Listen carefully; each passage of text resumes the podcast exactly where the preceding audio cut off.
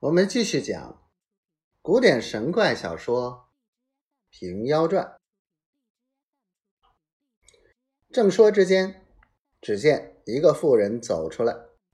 那妇人不是别人，正是胡永儿。永儿与众人到了万福，向着婆婆道：“告娘娘，奴奴教着大郎一件法术，请娘娘法旨。”婆婆道：“愿观圣作。”胡永儿入去，搬一条板凳出来，安在草厅前地上。永儿骑在凳子上，口中念念有词，喝称“急”。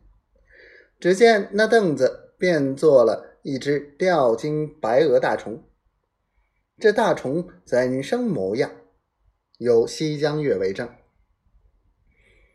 象短身圆而小，吊睛白额雄威，爪蹄轻展急如飞，跳涧如同平地。剪尾能经张鹿，咆哮下煞狐狸。便装孙勇怎生诗？子路也难当抵。胡永儿骑着大虫，叫声。起，那大虫便腾空而起；喝声住，那大虫渐渐的下来；喝声急，只见那大虫依旧是条板凳。婆婆道：“任大郎，你见吗？”任谦道：“告婆婆，已见了。”婆婆道：“吾女可传这个法术。”与了任大郎，胡永儿传法与任谦，任谦谢了。婆婆道：“你三人各演一遍。”三人演的都会了。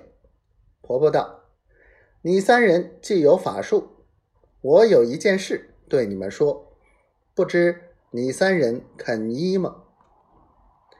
张图道：“告婆婆。”不知叫我三人依神的，但说不妨。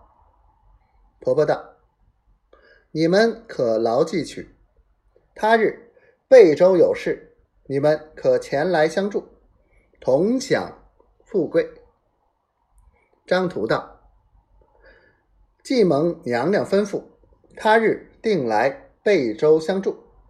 今起指引一条归路回去则个。”婆婆道。我叫孩儿送你们入城中去。缺师道，领法旨。三个拜谢了婆婆。婆婆看着三人道：“我今日叫孩儿暂送三位大郎回去，明日可都来莫坡寺中相等。”三人辞别了婆婆，永儿。